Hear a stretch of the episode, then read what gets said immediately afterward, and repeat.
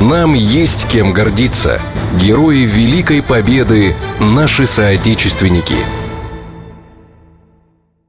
Герой Советского Союза Черниенко Георгий Георгиевич, командир эскадрильи 5-го гвардейского минно-торпедного авиационного полка военно-воздушных сил Черноморского флота.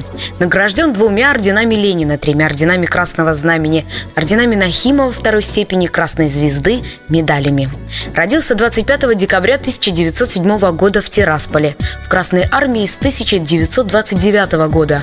В 1932 окончил первую военную школу пилотов – уже в ночь на 23 июня 1941 года звено капитана Черниенко нанесло первый удар по румынскому порту Констанца.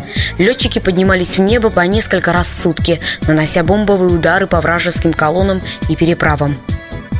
Майор Георгий Черниенко к июню 43 -го года совершил 152 успешных боевых вылета. Уверенная ему авиационная эскадрилья уничтожила 6 транспортных кораблей, 3 самоходные баржи, 7 складов с боеприпасами, 4 железнодорожных узла, 35 самолетов на аэродромах противника, 39 танков, 6 артиллерийских батарей, 2 переправы, около 3000 солдат и офицеров противника. После войны продолжал службу в военно-морском флоте СССР.